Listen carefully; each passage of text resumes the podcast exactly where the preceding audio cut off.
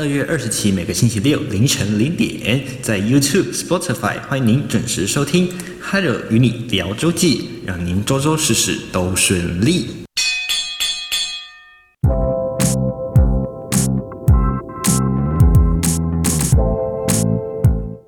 饱喝足，让你假期好满足。但是呢，假期可以轻松，脑子可不能空空啊！就让 Hello 的假期日记用音乐还有知识一起充实这美好的假期吧。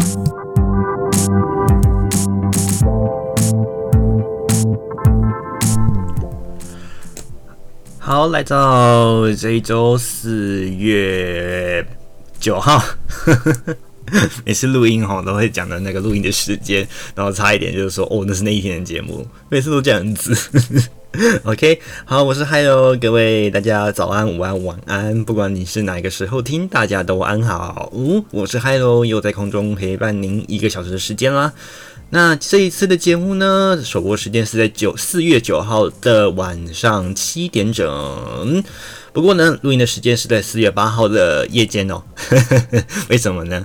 还有好喜欢夜间的节目，晚上讲话都会有一种乐趣，而且你不觉得晚上的这个这个思维啊，哎，好像比较清晰，或者是说自己的感觉，这个感触、感性啊，会比较哎，好像发的发挥的比较极致一点，是不是？但是如果你在白天的话，会觉得好像什么事情都被解被牵制的啊。尤其像白天啊，诶，你要忙着，可能，嗯，有时候，诶，要吃吃午餐啊，有时候要吃，要忙着，就是要安排今天的事项啦，完成今天的事情啦，等等等的哦。甚至呢，有可能会有一个，诶，的突发事件啊，可能要找上你哦。包含了公司，或者是有可能是学校啦，有可能是学生哦，那就安排那个相关的事件，然后就会跟你说哦，是不是可以请你帮个忙？诶，这个时候这个好不容易建立起来的一个想法哦，就慢慢的这样被打断了。而且白天其实呢，说真的，还有其实嗯，还蛮喜欢当夜猫夜猫族的哦，这个夜猫族的感觉真的还不赖。怎么说呢？白天的时候，其实还有都是嗯，有点昏昏欲睡的。那就吃完吃完这个早午餐之后啊，这感觉就是觉得，嗯，我干嘛这么早起来？虽然对啦，我们确实有 daily routine，我们有事情要做，但是总觉得好像不能留给晚一点点的时间再做会比较好嘛。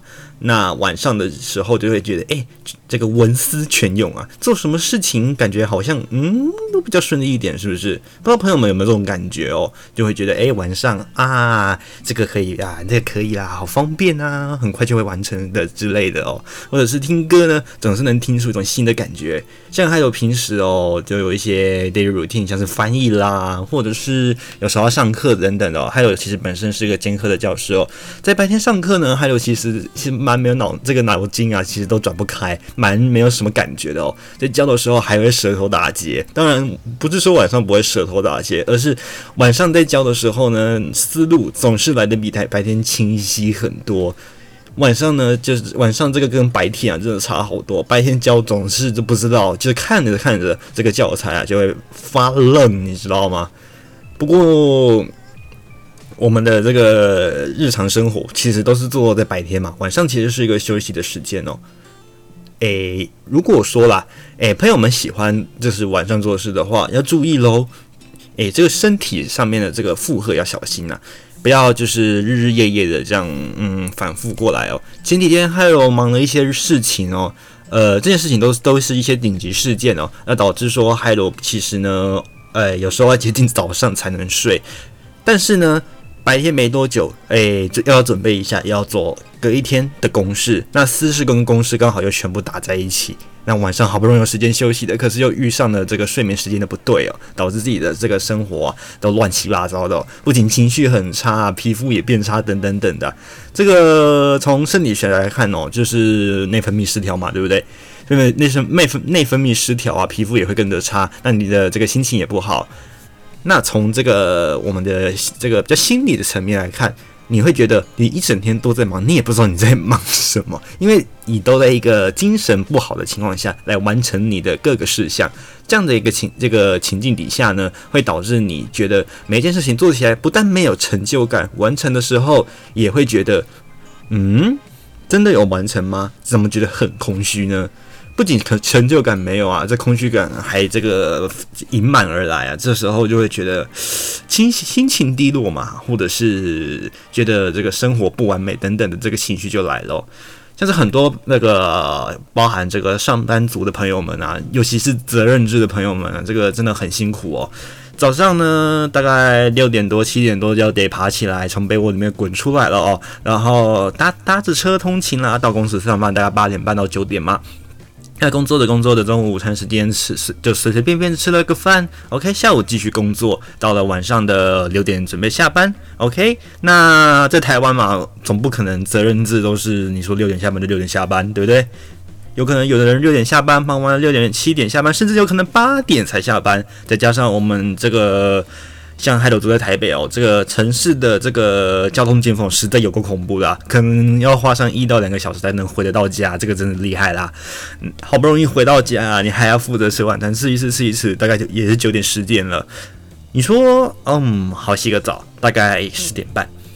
嗯，那你想做什么呢？运动吗？好像也没有这个剩余的体力，对不对？那大概十一点又得准备去睡觉了。哦，这一整整天就过去喽，对不对？有没有发现时间过得好快？就这样一整天就过去了。但这样子的一个长期以来哦，每天这样子，而且每个人不不一定会像我刚才讲的这个 daily routine 都可以这么的顺利，对不对？有的人可能甚至晚上九点十点才回家，那你买晚买晚餐回家吃，OK，或者是外食好了。那有的人甚至要应酬啊，那应酬应应应应，都已经到晚上的十一二点才回到家，洗个澡，一点多就要睡觉，你隔天早上五点就要起来，那还要包含洗澡，对不对？那是不是时间就更为紧凑，而且根本抽不出时间来满足自己的一个小小的一个欲望，对不对？包含我们每天的放松啊，这些其实都是不必要的哦。每天都是需要给自己一点时间的哦，不是说长期长期呀，把整个时间压缩起来，然后再给自己一个大时间哦，这个可是大大的错误，这是千万不可以做的事情啊。那话说回来啊，没有这样的一个时间，导致的就是心理的压力会更加的庞大。所以呢，这就是我们现在的文明病，包含了忧郁症啦、躁郁症啦，种种的，再加上呃经济压力啦，还有人情压力等等的哦，各种压力的总接踵而来啊，导致我们的生活啊，其实水准哦，哎，虽然说啦，哎，科技在进步没有错，但是生活的品质呢，其实是下降的哦。有没有机会改善这样的一个机会呢？嗯，看来这个是一个还蛮大的课题哦。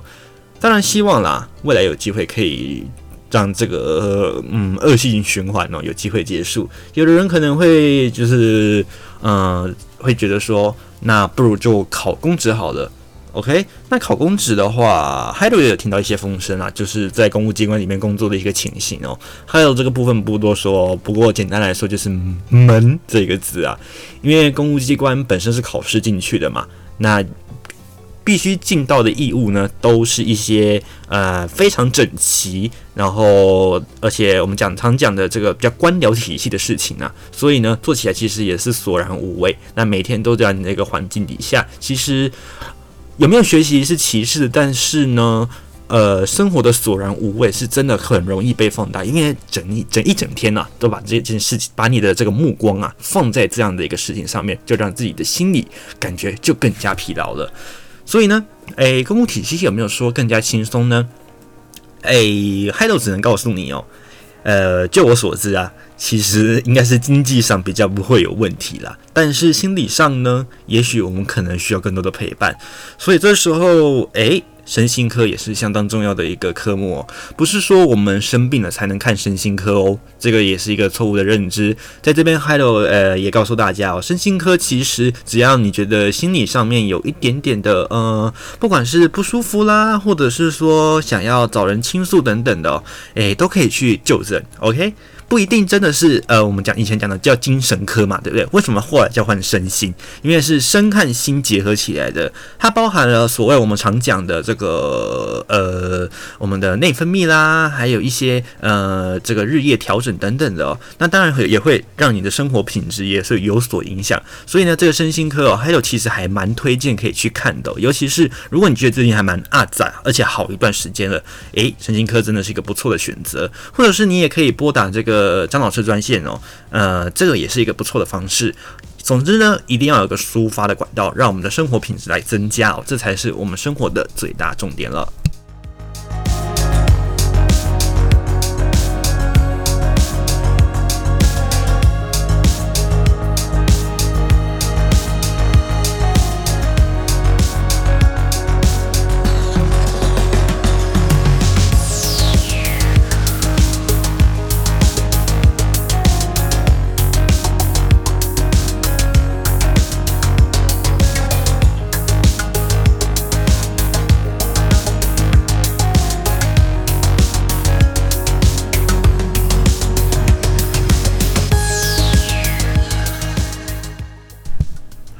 不容易这礼拜终于又可以放放回片头了，还蛮开心的。不过呢，我们还是为这个泰鲁格号的四零八号这样的一个嗯事故哦致哀。那目前啦。我们的这个公务单位包含了运安会啦、交通部啦，目前都在厘清。那包含事发单位的台铁以及这个我们知道的这个东兴营造啦，还有这个就是肇事单位的这个义祥工业社哦，都是相关的诶究责单位。那也希望可以赶快水落石出哦。那总统蔡英文也同时表示说会有这个明确的改革哦。那我们也。诚这这个真诚的希望哦，呃，这个改革能成真哦，不要再让这个改革是只是口号，那牺牲的是人民和这个台铁的这个员工的这个精神和金钱啊。那尤其这个台铁又是政府公部门的一个非常亏钱的单位，这样的一个单位呢，诶，政府就不会愿意去支出。不过呢，不愿意支出，但是问题还是在，所以呢，这个究责的问题呢，其实相当的重要哦。那有关于这样的一个泰鲁阁号的事故呢？诶，我们都知道它是在早上九点二十八分发生的嘛，所以呢，在今天四月八号的早上九点二十八分哦，呃，有上百辆的列车哦，在同一个时间鸣笛五秒钟表示致哀，甚至有一台列车哦，因为是经过当地哦，就是事故的现场附近，所以呢，它是鸣笛将近一分钟哦。这样的一个事件呢，目前截至为止，总共是造成司机员在内五十人的这个离世，还有上百人的轻重伤。所以呢，台铁今天确就是在早上的九点二十八分。在所有的这个行驶列车，包含这个呃开放搭乘以及不开放搭乘的各种列车，全部都是治安鸣笛五秒钟哦。那在行经四零八次车次事故地点的现场，这样的一个列车呢，也长鸣到高达了一分钟。OK，那这样的一个数量大约都是一分，就是大概一百二十列的这个列车哦。那我们同时也希望这个罹难者哦都能一路好走。在同时呢，诶。有些朋友们就可能会是搭在花搭火车的时候，他是使用这个铁路购票的方式，是用信用卡。OK，那这个是用信用卡还是用现金？诶，差很多哦。为什么呢？在这个我们刷卡的时候，其实它会多保一层什么样的保险呢？我们来看一看哦。真是针对这样的一个事件的事故，有这个四零八次的这个泰鲁格号事故啊，呃，金融管理委员会就公布了哦，这个产业险呢、合计这个理赔金额已经高达了将近台币七点八亿元啊，其中呢有九名罹难者呢使用这个信用卡支付，就刚才还有所提到的信用卡支付台铁这个票款啊，那理赔金呢大约是在一点五亿元左右。这个台铁四零八车次泰鲁阁号清明连假首日发生的这样的一个严重事故，金融的监督管理委员会统计啊，截至八日为止啊，这个产寿险业啊对于此事故理赔啊，目前的金额高高这个估计啊是要超过七点八亿元呐、产险公司呢持续调查调调查这个伤亡名单，目前也有掌握九名乘客是以信用卡来支付这个票款，预预付这个给付这个给付的费用啊，大约是超过一点五亿元。那主签单台铁铁路这个旅客运送责任险的这个国泰世纪产国国泰世纪产险呢，就是我们常知道国泰嘛。诶，预估呢，预估这样给付金额是该契约责任约定的单一事件呢，最高赔付金额是两亿元，而这个明台产险是。还有这个承保涉案工程车的这个强制性的责任险，也就是呃这一次呃这个我们说的滑下去的这个主要肇事的车辆啊，预估理赔也是一点四亿元。而至于在人的寿险的部分呢，目前有调查超过两百一十七名乘客为这个保险公司的保护，其中身故者是四百，哎，对不起，四十五名哦。那产寿险公司会就预估了，那这样的一个总赔付的金额呢，超过二点九亿元。同时，金管金管会啊也表示了，截至到这个四月八号为止哦，这样的一个这个不管是寿险还是产险啊，总计理赔超过七点八亿元啊。至于伤者后续还有这个治疗的费用啊，才要估算之后呢，因为有这个不同的这个层次的一个伤害，那保险也会跟着调整。所以呢，理赔的金额还需要一段时间才能明确的指出。而金管会也在此多加表示哦，这个如如果是保护或者是家属对于保险理赔以及服务的事项有疑问呢，可以向这个国在世国泰世纪产险拨打电话是零八零零二一二八八零零八零零二一二八八零，这个是国泰世纪产险。而如果是明台产险的保护呢，您可以拨打是零八零零零七零八八九。明台产险零八零零零七零八八九，以及投保的保险公司在做这个查询喽。那希望就是家属都可以获得适当的理赔嘛。呃，台铁当然自己本身也会有这个相关的措施哦。所以呢。哎，朋友们，在刷卡的时候，其实呢，其实就已经刷了一个保险的一个类似像是呃保险的概念啦。那里面呢，其实就有一个呃我们的保险呃，就就哎，您可以觉得说就是哦，我们都买了一个保险在里面这个概念。所以哎，未来是不是考虑可以用这个嗯这个 credit 卡，我们的呃这个这个金融卡来信用卡来。购买这个台铁的车票或者是高铁车票，也是一个对于自己多一层保障的选择呢。朋友们可以思考一下哦。那接下来呢，如果朋友们要继续的帮我们为泰鲁泰鲁格号的这个事故捐款送暖的话呢，这边还有提供五个管道。首先第一个呢是 ATM 和网络转账。如果大家要使用 ATM 和网络银行捐款的话，诶，我们的收款银行呢是台湾银行，代码是零零四。捐款的账号为零零三零零一七二七二七七，这边再一次哦，是台湾银行代码零零四，捐款账号是零零三零零一七二七二七七，而户名呢必须设定为卫福部赈灾专户、卫生福利部赈灾专户，OK，这是他们的户名。那您也可以置这个台银零柜存款哦，就不会。就可以避开这么复杂的一个程序了，或者是您可以使用这个这个台湾银行的这个诶比较便利的一个电子支付方式，也就是这个台湾 Pay 来转账。那这个用途呢，亲朋友们一定要指定哦，是零四零二泰鲁格号事故案，OK，一字不漏哦，零四零二泰鲁格号事故案。OK，那朋友们如果有 Line Pay 的话呢，在四月三十日止哦，今天到四月三十日止，用户进入 Line Pay 的主页之后，选择爱心捐款平台，也可以点选泰鲁阁号捐爱心专案捐款，可以绑定您的这个银行信用卡、青创金融卡，或者是使用 Line Point 点数来完成这个捐款哦。那这个捐款呢，最低是以新百新台币一百元为一个单位哦，民众可以在一到九十九个单位，也就是九千九百九百块哦，来作为这个想要捐赠的一个金额哦。OK，那在如果是邮政划拨的话呢，划拨账号呢，请听清楚哦，是五零二六九五零六五零二六九五零六。那户名呢是卫福部卫生福利部赈灾专户。哎，再重复一次哦，划拨账号是五零二六九五零六，户名为卫福部哎卫生福利部赈灾专户。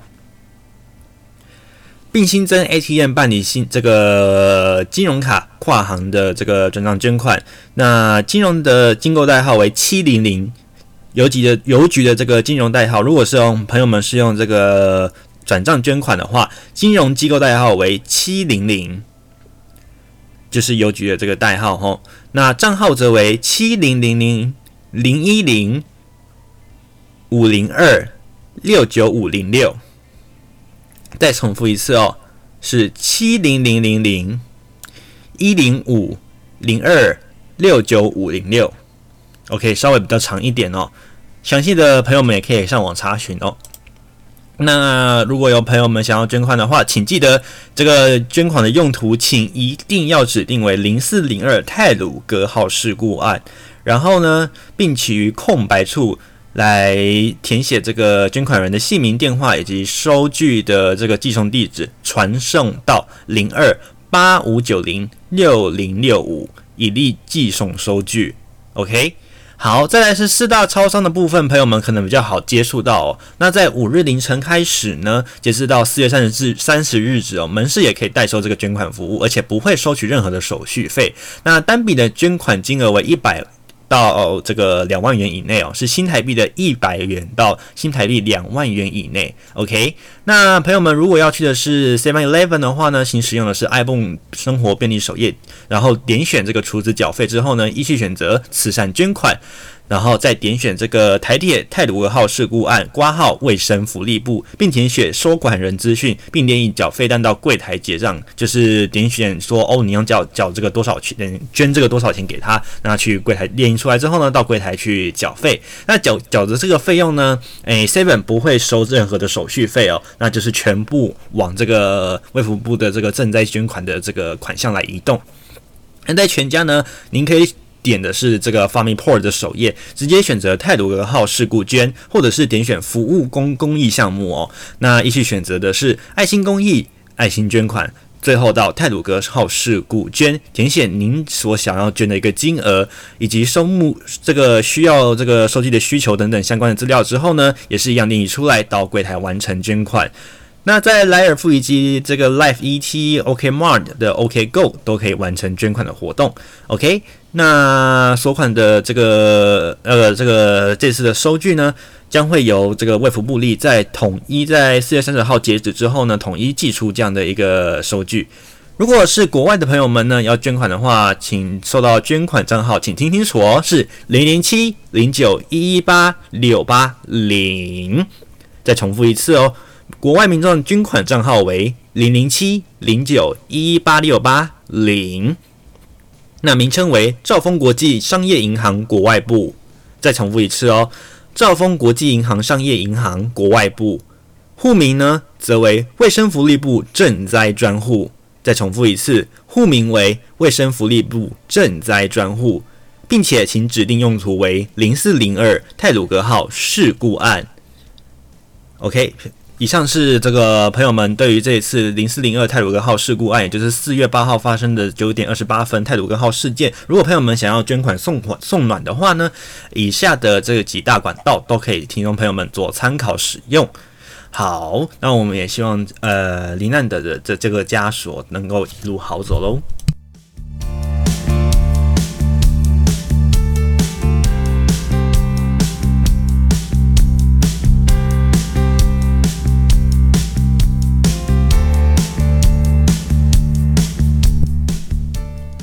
好，这样的一个悲痛的事件，希望未来真的不会再发生了。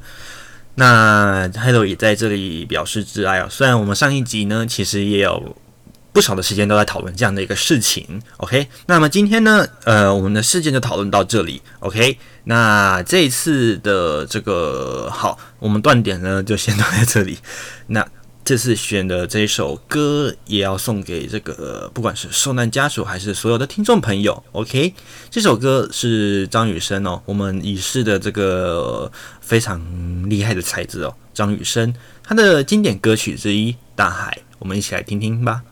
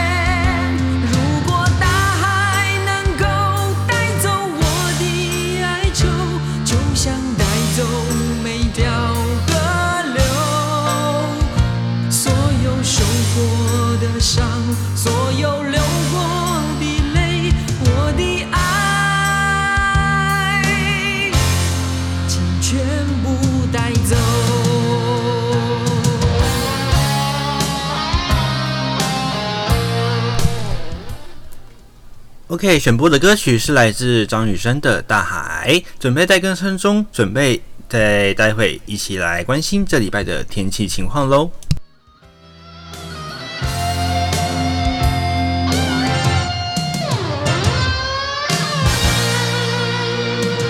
茫然走在海边，看那潮来潮去，徒劳无功，想把每朵浪花记清。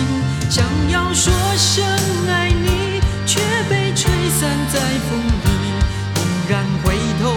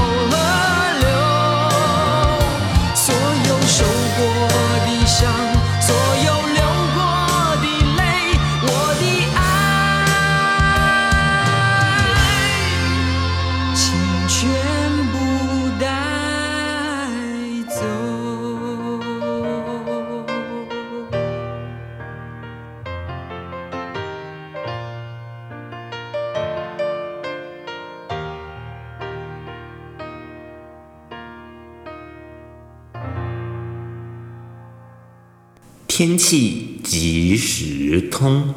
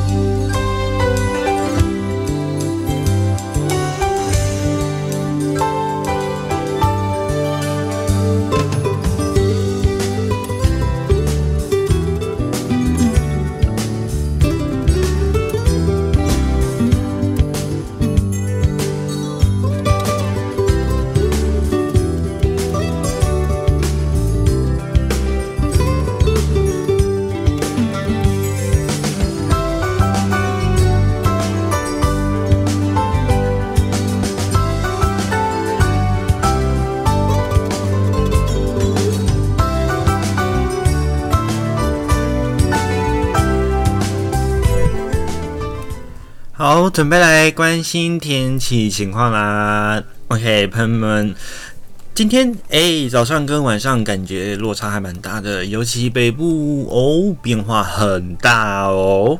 虽然说前几天呢、啊，哎、说要变这个比较温暖的天气，好像也没有，是不是？没有关系哦。哎、欸，这个外套一定要穿着啊，尤其是晚上，真的会比较凉哦。那这几天呢，其实天气上，嗯，大概北部啦，都是比较嗯阴阴凉凉的吗？差不多哈。这前几天呢，稍微飘了一点点小小的雨，不过好像也只有基隆北海岸哦。再往这个台北市区一走哦，其实就没有什么雨哦。其实大半大半时间都是乌云密布，稍微风吹一点凉凉的这种感觉，是不是？那这一这一天呢，尤其是从今天这个录音的这个四月八号晚间呢，哎呀，这个雨就真的大起来了，是不是？那这接下来呢，这几天天气啊，哎呦，真的是，嗯。有很明显的变化喽，在这个八号呢，东北季风就要逐渐的增强，而且水汽是会被带下来的，所以呢，在八号的下半天，北部东南部的的这个天气啊，就已经开始不稳定了。那在中南部山区呢，降雨的情况也会逐渐逐渐的明显。那高频的交界呢，会有一些零星的飘雨情况，而在白天呢。这个温地温度啊，大部分还是比较是舒适的状态。北部东南部会稍微偏凉一点点。而在九号呢，是受到东北季风的影响哦，也就是朋友们收听的今天，北部东南部地区呢，还有中南部的山区会有一些零星的短暂阵雨。不过呢，北部东南部要小心哦，在夜间雨会比较明显一些。而屏东呢，也会有一些。机会有出现一些飘雨的情况，东南部平地呢，则是云量增加的很明显哈。那迎风面呢，水汽就是比较是多的哦，所以要小心这个雨量的部分了。那朋友们，先进基隆北海岸一定要特别小心路况的安全喽。在基隆北海岸以及宜兰地区的降雨呢，会持续而且会明显很多，有局部大雨发生的机会。而北部东半部呢，最主要的北部的是在今天晚上到明天上午期间，这个雨势呢是最为明显的。而在白天后呢，降雨会稍微比较限缩，而且比较局部零星一点。那在这个北台湾啊，除下雨之外呢，天气也是明显的转凉哦。白天会感受到的这个温度的降幅会更加的明显。新竹以北的这个。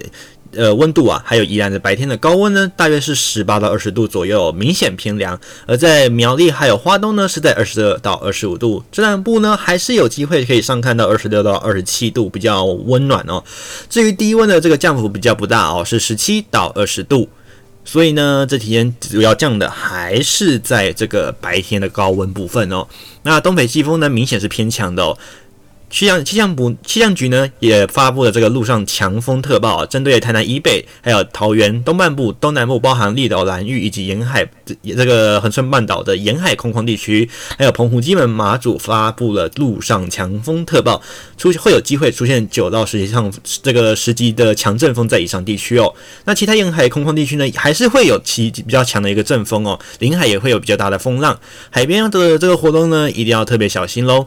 而在空品空品的一个部一个预报资讯部分呢，九号呢受到东北季风的影响，所以呢迎风面的北部地区扩散条件会比较好，而且有上加上下雨的地呃这个关系哦，所以呢处处于在一个绿灯良色这个良好的等级，而下风处的这个东南部地区扩散的条件稍微比较不好一点，污染物比较容易累积。那预报上来说啊。基本上会落在绿灯到黄灯之间，而高频局部地区受到午后光化作用的影响，臭氧浓度容易上升，所以呢，会预报值是在黄灯到橘灯的部分。北部宜兰花莲空品地区大多是良好等级，竹苗中部的这个空品地区空品情况，还有马祖、金门、澎湖则为普通的黄色等级。而在云嘉南局部地区，短时间可能会有到达橘色等级的机会哦。而在高高屏。高这个高频地区的这个空品呢，则是橘色的这个灯号哦。而未来这几天的天气状状况呢，赶快带你来关心。在周六呢，受到东北季风的影响，所以呢，北台湾的天气会比较凉。白天呢，高温会略微回升，风向会转为偏东风。而在降雨呢。的这个几率会偏高。那最主要降雨的明显区域呢，会偏向的是大台北的偏东侧山区，以及这个东半部基隆北海，还有迎风面的这个这个东北角地区，还有宜兰呢，会有局部局部的这个大雨发生的几率，请一定要留意。而在降雨减少的部分呢，十日呢，降雨减少部分是大台大台北地区的西侧以及桃园地区哦。那市区的部分呢，还是会有一些零星的短暂阵雨；而在其他地区呢，则是多云到晴的天气。这个午后呢，西南部山区呢，也会有一些零星的短暂阵雨。而在十一号到十二号，也就是下下这个礼拜天和下礼拜一，东北季风会逐渐的减弱。那这个下层哦，会吹起偏南风，白天呢，这个天气啊会比较暖热，气温也会明显的回升，会有一种类似回到夏天的感觉，而日夜温差也会逐渐拉大，一定要留意这个衣物的增减了。而在东半部地区呢，因为会是在高层转吹东风的关系啊，所以呢降雨还是会比较持续。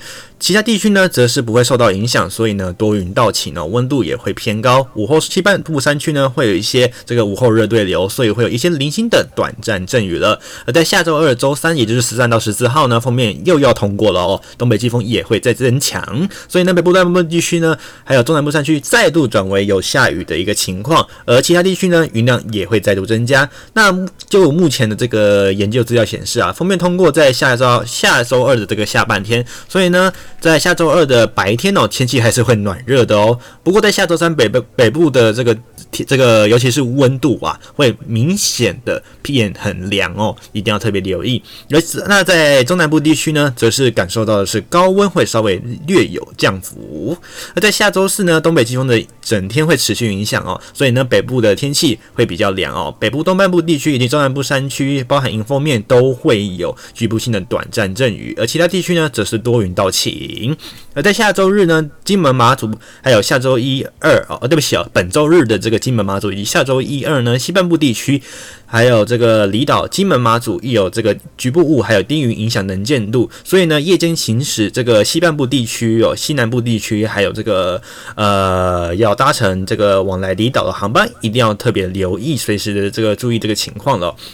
那在朋友开车的朋友们，请注意雾中行车，一定要打开雾灯或者是近光灯。那收听广播，留意 CMS 的这个即时资讯，来留意这个行车安全。航班呢，也请您随时锁定这个有关这个相关单位的一个发布讯息。那十六到十八号东北季风的影响，所以呢，北台北台湾的这个天气啊就会比较凉，北部东半部会有一些飘雨的情形。那迎风面的这个降雨会比较明显一些，其他地区则是多云到晴的天气。这边还是提醒哦，呃，虽然讲是这样讲哦，不过呢，就像今天嘛，东北季风迟到了，所以呢，表示什么呢？我们的东这个春天天气啊变化啦，随时要注意啊，这个。天气的这一个变化，那就是要随时注意中央气象局的一个天气概要喽。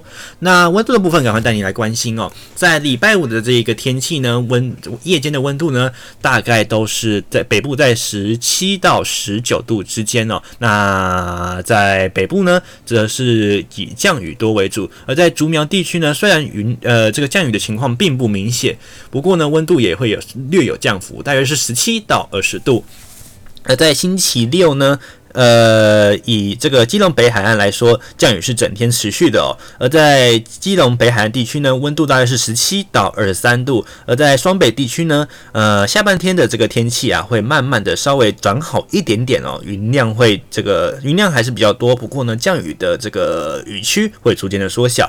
温度上面来说呢，是十八到二十三度。而在桃竹苗地区呢，则是多云到晴的天气，温度大约是坐落在十八到二十三度。而在礼拜天呢，随着这个东北季风减弱啊，天气再度恢复晴朗啊，那各地的温度呢也会有明显的回升。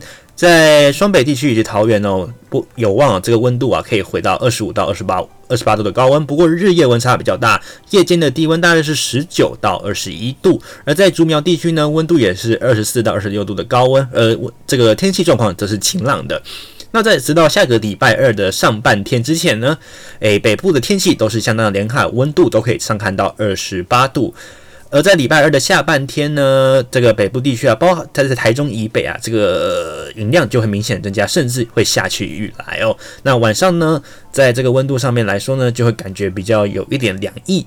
而在礼拜三一整天呢、啊，这个北部地区啊，都是断断续续的都会有雨，尤其是以基隆北海岸的的降雨的情况会比较明显。温度上来面来说的话，基隆北海岸地区的温度是十六到十九度，而在双北地区呢，温度是十八到二十一度，而在桃竹苗地区呢，则是十八到二十三度。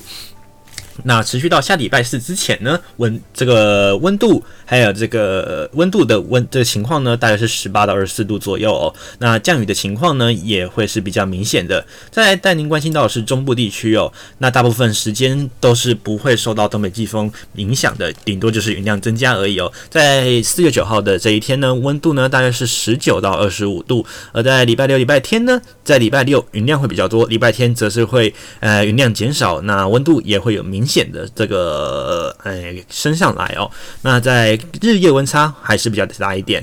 呃，这个低温的部分呢，大概是落在十九到二十一度，白天高温呢有望上看到二十七度，而在礼拜天呢更有机会上看到二十八度。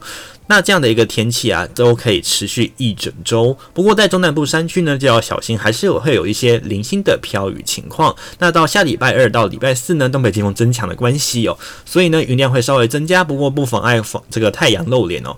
温度上面来说呢，是在二十一到三十度左右，而在南部地区呢。天气更是不会受到影响，只有屏东地区要小心，恒春半岛会有一些零星的短暂阵雨。温度上面来说呢，在台南是二十到二十六度，而在高雄地区则是二十二。到二十七度，屏东地区呢也是二十一到二十八度的一个温度。而在礼拜天呢，天气也会明显转好，各地都是艳阳高照的好天气，温度是二十二到三十度。而在下礼拜二呢，随着东北季风增强，所以高温稍微略有降幅，不过还是有机会上看二十九到三十度。而在夜间低温呢，则是在二十三到二十五度。那要留意的还是恒春半岛会有一些零星的短暂阵雨。再看到东半部地区呢，在这个因为是迎风面，所以一整周都是断断续续会有雨的哦。那在宜兰地区呢，温度大概是十七到二十度，而在花莲呢是二十到二十四度，而在台东则是二十一到二十六度。以上是这个礼拜的温度预测，提供您做参考喽。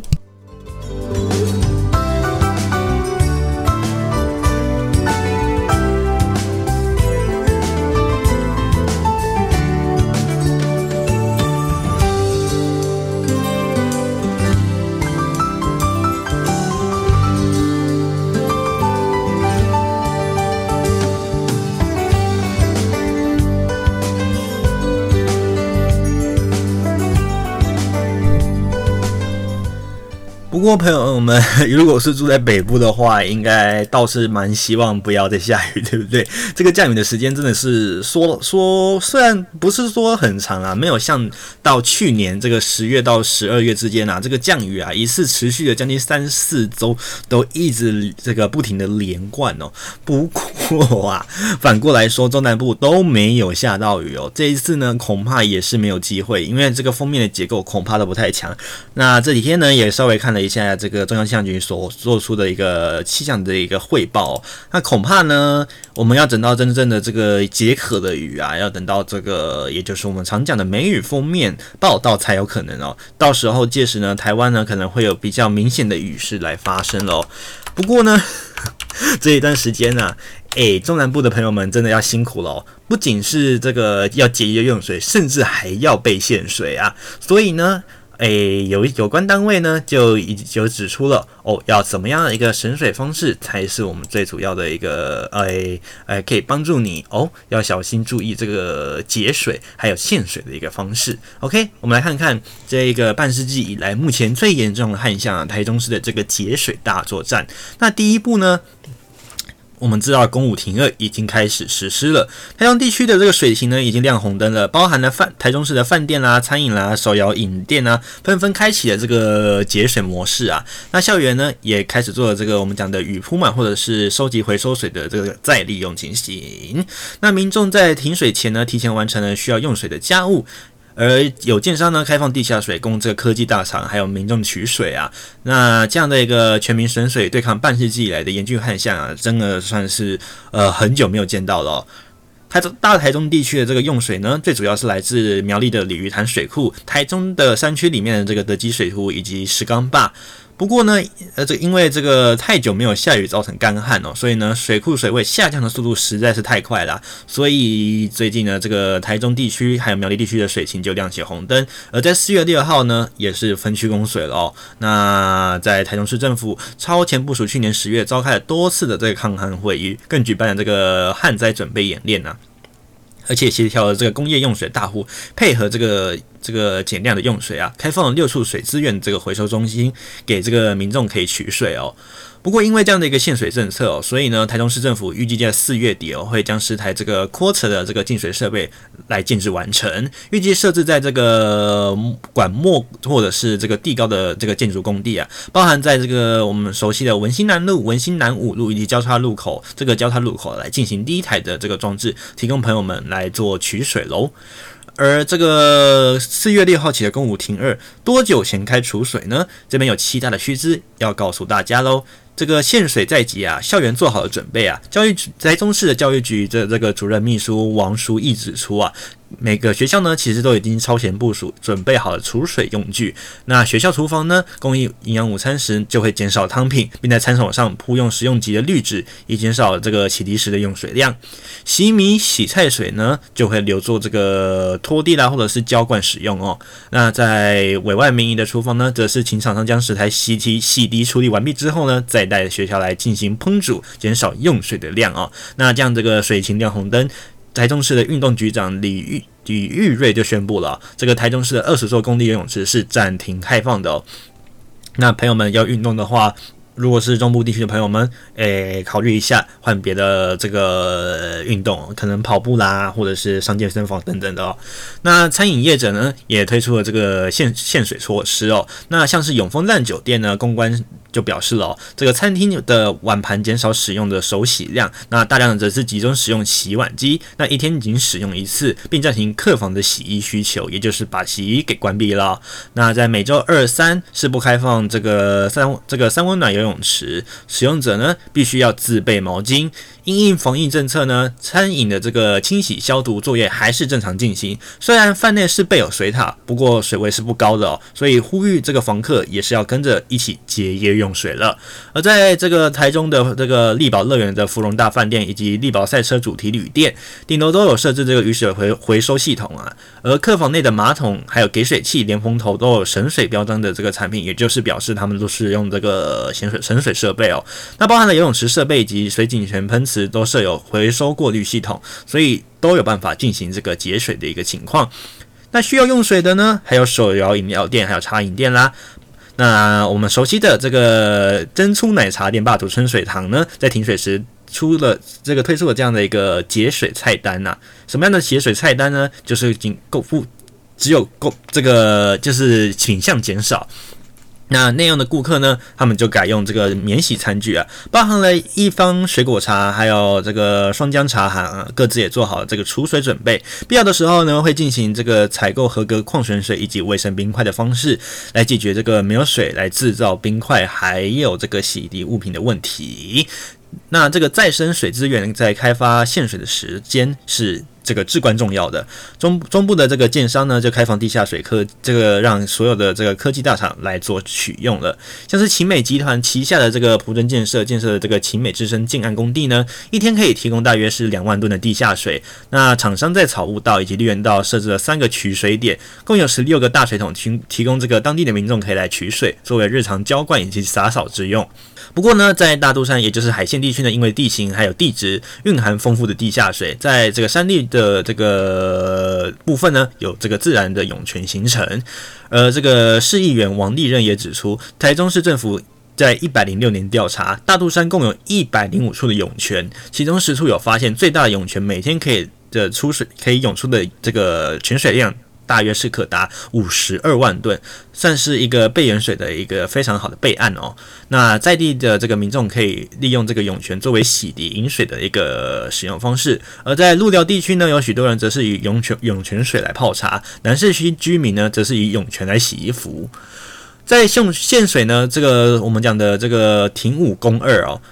这样的一个措施是在四月六号来展开，而民众也想买水桶，做好这个储水桶的准备。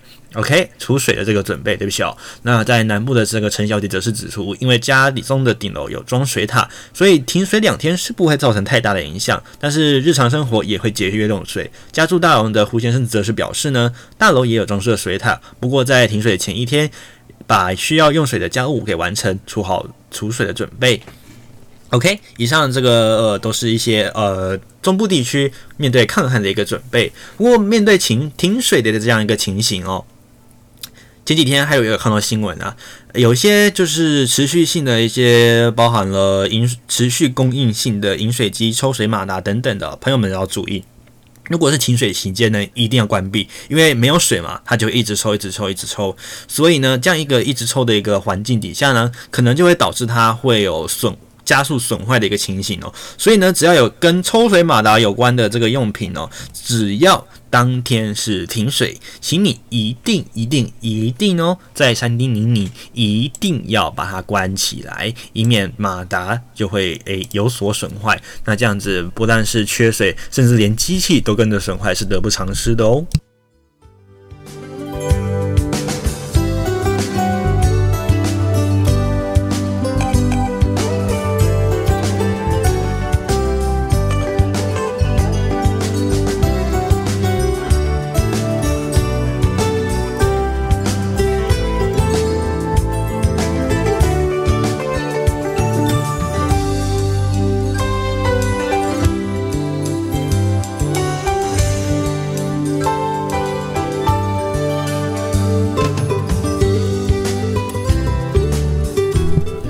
好，准备一起来关心这个礼拜的新冠肺炎疫情状况喽。这礼拜的这个情形到底如何呢？我们一块赶快带您来关心新冠肺炎及时看板。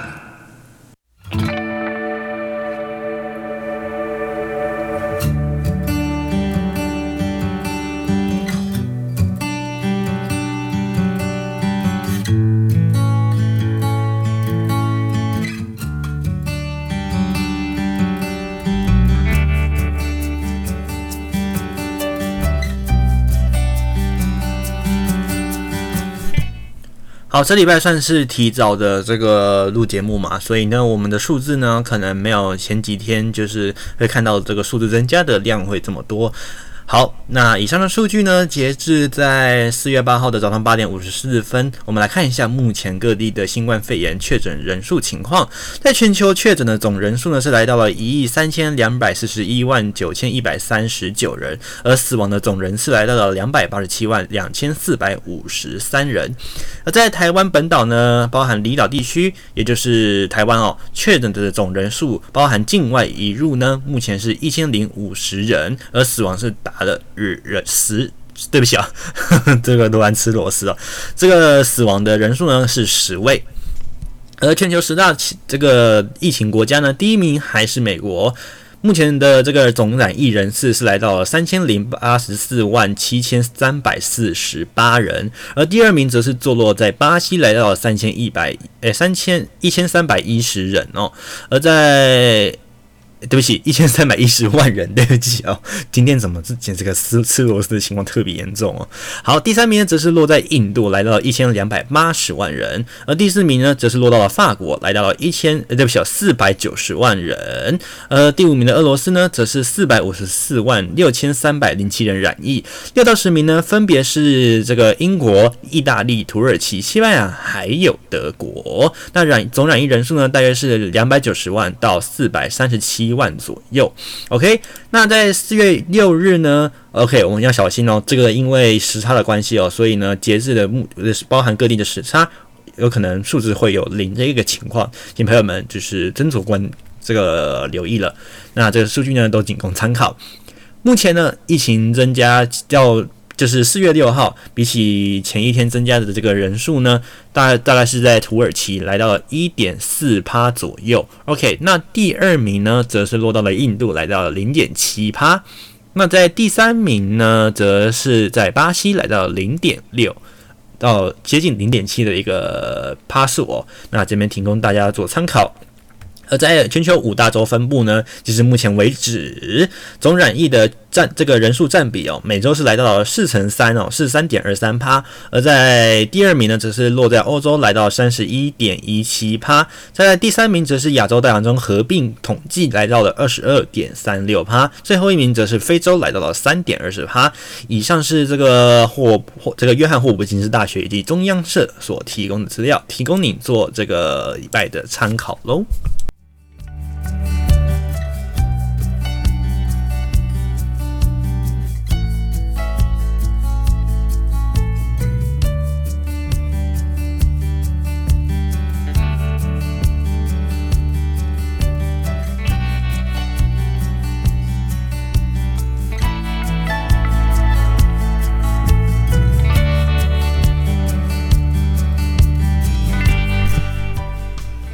好，之前有收到听那个朋友们反映说，有关于这个音量的问题。好，这个还有已经尽力在更正。那这几天，呃，其实也有做一些调整。那像上礼拜，诶，上礼拜上上礼拜的节目，其实呢，呃，因为这麦克风没有调好，有发生音爆的一个情形哦，就是在这边跟听众朋友们说一声抱歉。OK。好，那我们节目很快的已经接近尾声了。OK，那今天很快，好，我们也希望哦，这个世界都能和平一点哦，不要再包含这个新冠肺炎啊，还有这个普悠玛事件，不是普悠玛哦，这个泰鲁格事件了，都希望这个世界呢都能好好的和平，好不好？那每次讲到和平呢，海斗心里的这个第一人选总是这首歌。这首歌是谁呢？很有趣哦。这首歌结合了台语、客家话，OK，还有原住民语在里面。这首歌是陈升还有他的这个乐队所带来的欢聚歌，收录在同名专辑里面。这首歌哦，其实听起来相当的和平，而且呃，包含了多元的一个种族哦，包含在里面。那朋友们，诶、选这首歌来给给朋友们欣赏呢，也是希望朋友们能够听完之后有一种洗涤心灵的效果。OK，那在这边也选播给朋友们。嗯，祝福各位朋友们，哎，也可以听完之后，哎，一夜好眠吗？OK，那白天听到不能一夜好眠，开车更是不行哦，一定要特别小心啦。OK，那这几天，嗯，天气比较凉，北部朋友们一定要注意这个衣着增减，那雨具千万不要忘记啦。也要祝福各位有一个愉快的星期，跟您下约在下礼拜六的同一个时间。OK，我们下礼拜六就恢复正常了，下礼拜六的同一个时间，中晚夜间的凌晨零点，继续跟您空。中再相会，好，记得如果啊有任何讯息，也欢迎在这个 YouTube 的下面留言。那也进行朋友们订阅这个 YouTube 频道或者是 Spotify 的这个关注键，给它按下去。记得 YouTube 也要开启小铃铛才收得到通知哦。那也要祝福各位这礼拜都快快乐乐、幸福平安。下礼拜见，拜。